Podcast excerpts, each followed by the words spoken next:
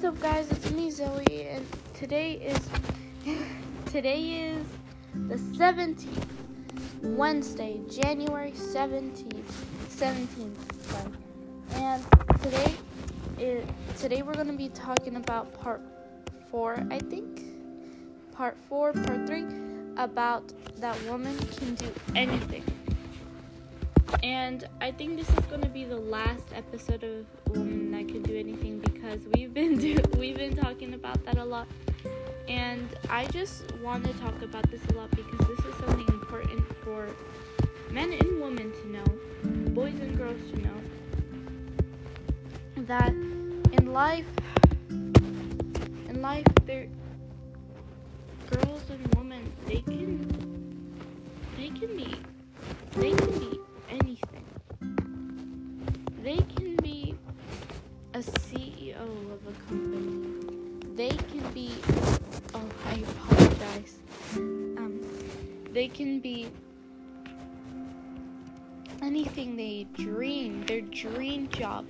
They can become a CEO of a company. They can become a vet. They can become a doctor. They can become a cop. They can become a scientist. They can become a dancer they can become a, like those one of those gymnastic people. They can become someone who does competitions like dancing or singer singing. They can become a singer, they can become an actor, anything. You just need to work. It does not depend on the gender. It depends on how much you work, how much time you put on it. It depends of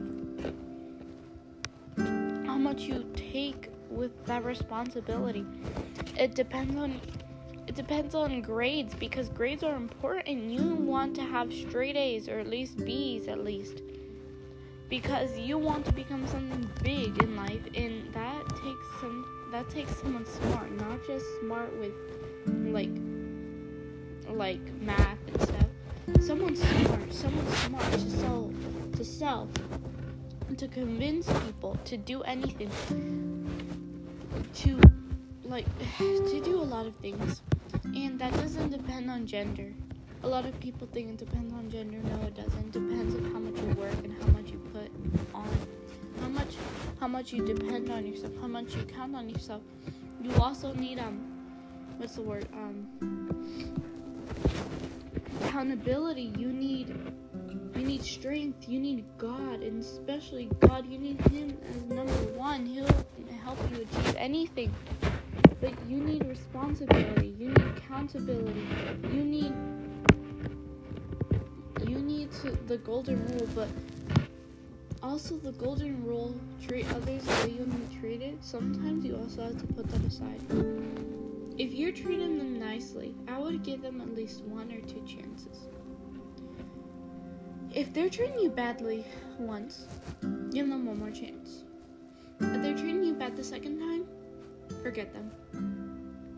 They do not, you don't want to waste your time on people who are treat you wrong, who, who are disrespectful, who don't treat you right, who aren't at your level, people who make you do dumb things.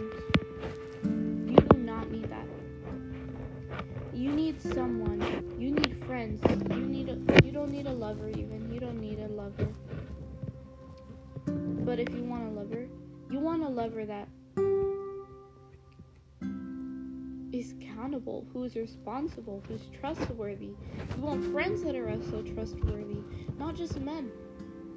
And it's just something to think about. And I want everybody to know that women are this have the same rights that men do. We can wear hats we can go to sports. We we can join sports. We can, we can watch sports. Anything. We're we're strong. We're brave. Every woman is brave. Everyone is afraid of something, even men. They don't show it. But a lot of men they fear. They fear of a lot of things. They could fear the dark. They could fear of how people think of them. Women can fear that too, but sometimes they don't even show it. A lot of people don't like showing emotion because they want to show that they're cold and they're mighty and they're strong. And they're strong. For hiding feelings. Everyone is strong. Even women do that. There's this video that people have shown me. It says that, but they only see men.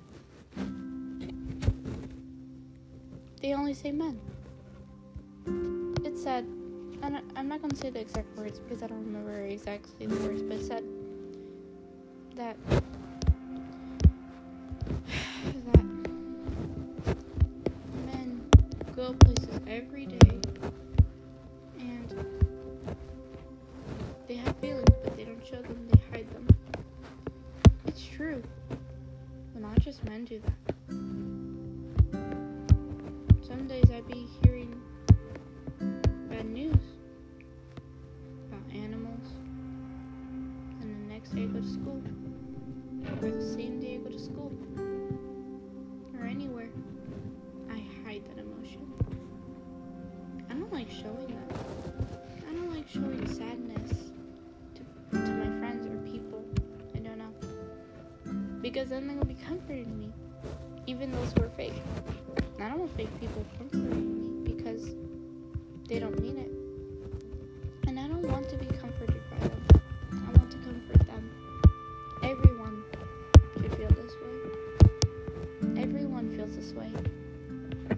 Not just one person or men. And for this last for this last minute or so, I want to tell everyone that um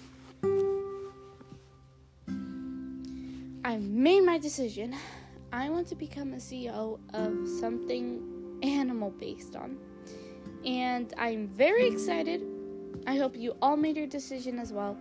Thank you for listening to this podcast. And I hope you all have a wonderful day. Have a blessed day. God bless you all. And please leave us a five star rating on Grace Radio Life. And I hope you all enjoy your day. And please be back tomorrow or whenever we have a new new episode on this on this on this on this website grace radio life. On this also podcast get back on track with me zoe. And i hope you all enjoy your day again.